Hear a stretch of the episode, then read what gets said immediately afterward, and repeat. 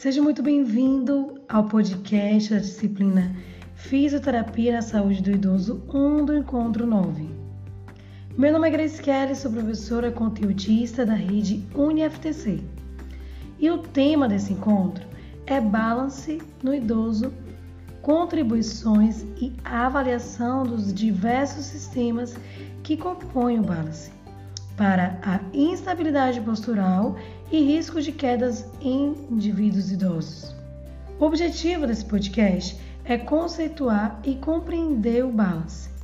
Segundo Perracini e Gazola, no livro de Funcionalidade e Envelhecimento, do capítulo 7, que fala sobre o balance em idosos, 2019, é, conceitua o balance né, como um comprometimento é, que é relatado como falta de segurança ou de firmeza para andar, desequilíbrio, instabilidade, medo de cair e falta de firmeza nas pernas.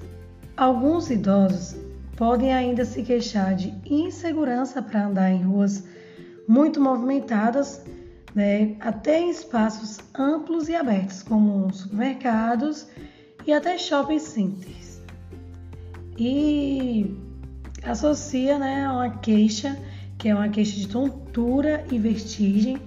A vertigem é um tipo de tontura né, que é sentida como uma falsa sensação de movimento. Também tem sensação de zonzeira, cabeça oca, flutuação, afundamento, ou ainda a sensação de girar rodar é frequente e gera um impacto negativo na funcionalidade do idoso. Portanto, o conceito de balance, utilizado direcionado como avaliar e tratar pacientes idosos, por exemplo, se a tarefa de controle de balance fosse apenas manter a projeção do centro de gravidade dentro da base de sustentação, exercícios que variem. Isso seria suficiente para tratar o indivíduo.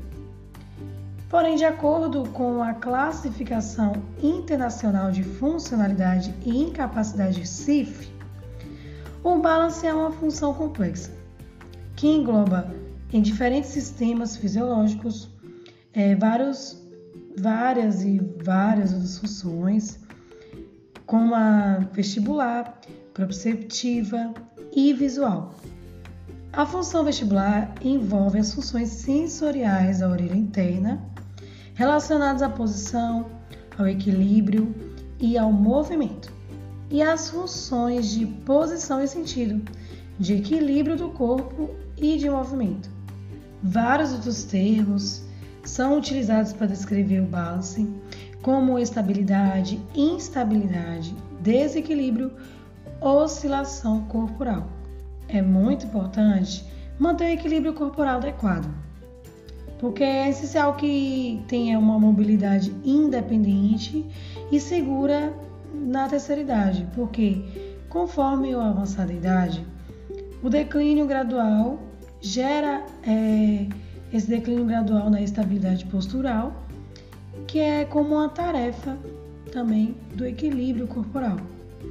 Isso inicia a partir da quarta década de vida, porém fica de forma acentuada a partir da sexta década de vida. Os indivíduos idosos, eles se queixam, é, particularmente os mais velhos, eles se queixam muito de desequilíbrio corporal. É, eles também referem falta de estabilidade, relatam ter dificuldade é, para andar em terrenos irregulares é, subir escadas, é, andar no escuro. Os idosos acima de 80 anos, eles têm mais chances de ter problemas de equilíbrio corporal quando comparado àqueles idosos mais jovens, de 65 a 69 anos.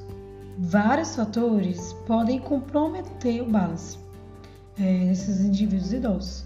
Esses fatores são doenças e condições de saúde, atividade física insuficiente, uso inapropriado de medicamentos, distúrbios psicológicos como depressão, ansiedade, Tenho medo de cair, falta de confiança e baixa autoeficácia.